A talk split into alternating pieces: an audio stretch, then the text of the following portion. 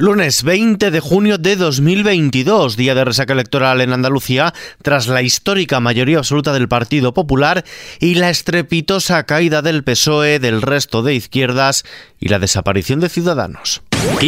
Noticias. Con Ismael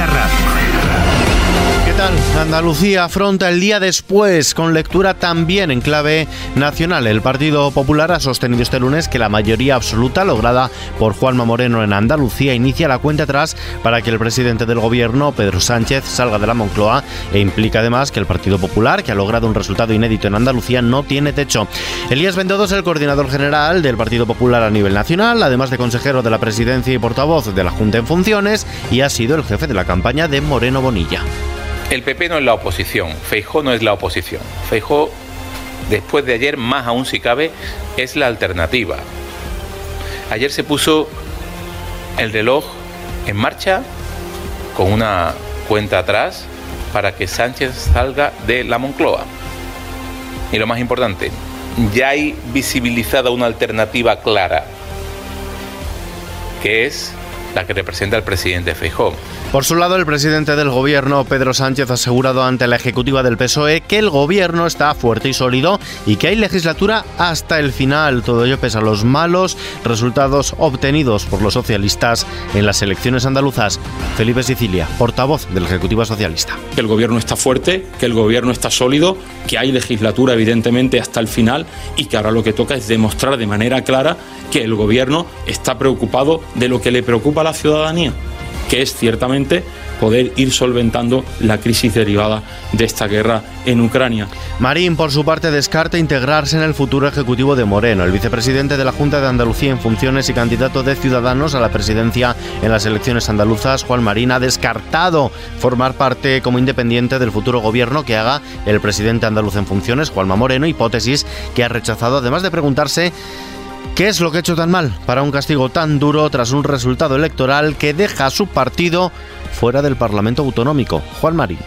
Sí me lo ha planteado, pero yo ya le dije en su momento y ayer noche también que, si mi partido no estaba en el gobierno yo no iba a estar.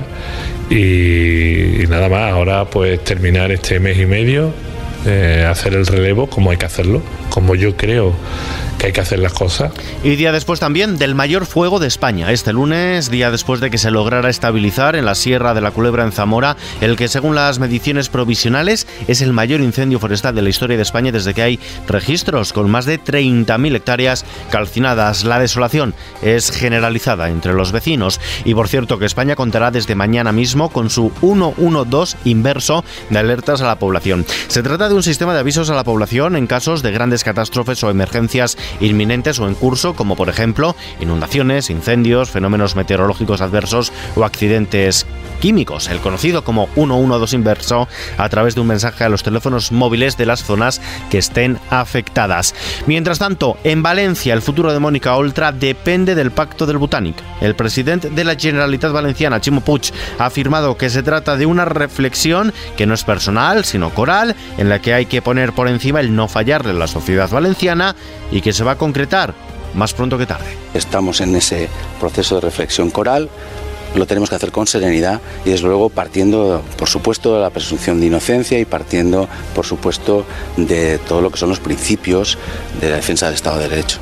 La electricidad subirá este martes más de un 4%, se pondrá en los 270,17 euros el megavatio hora, de acuerdo con los resultados de la subasta celebrada en el mercado mayorista. El gobierno, en voz del secretario de Estado para la Unión Europea, está convencido de que la decisión de topar el precio del gas para abaratar la factura de la electricidad va a demostrar su eficacia, aunque pide tiempo para que se pueda evidenciar. Más cosas, dos de cada diez puestos de trabajo que cuesta cubrir en nuestro país se aglutinan en el sector transporte y almacenamiento. El ADECO Group Institute ha presentado hoy el informe Necesidades del Mercado de Trabajo, un estudio que aborda las profesiones de difícil cobertura en nuestro país. Tras las ofertas pertenecientes a la división de transporte y almacenamiento, donde se registran el 19,6% de puestos que cuesta cubrir, están las actividades de las sedes centrales, donde el porcentaje de ofertas de difícil cobertura asciende a 13,3% y la industria con un 12,1%. Y la bolsa española ha ganado este lunes el 1,72% y se ha aproximado los 8.300 puntos, animada por los bancos y los valores turísticos, así como por el avance de las plazas europeas. El principal indicador del Parque Nacional, el IBEX 35, cierra en los 8.286 puntos. El euro se cambia por un dólar con 5 centavos. Y terminamos.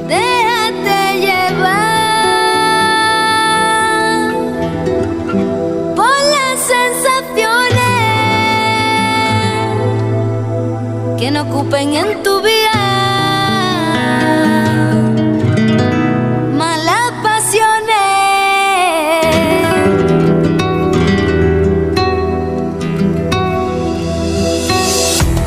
De Málaga ha pasado su primer examen en París para acoger la Exposición Universal de 2027 antes de que se tome la decisión final en junio de 2023. Lo ha hecho así, al ritmo de la Mari de Chambao y su Ahí estás tú.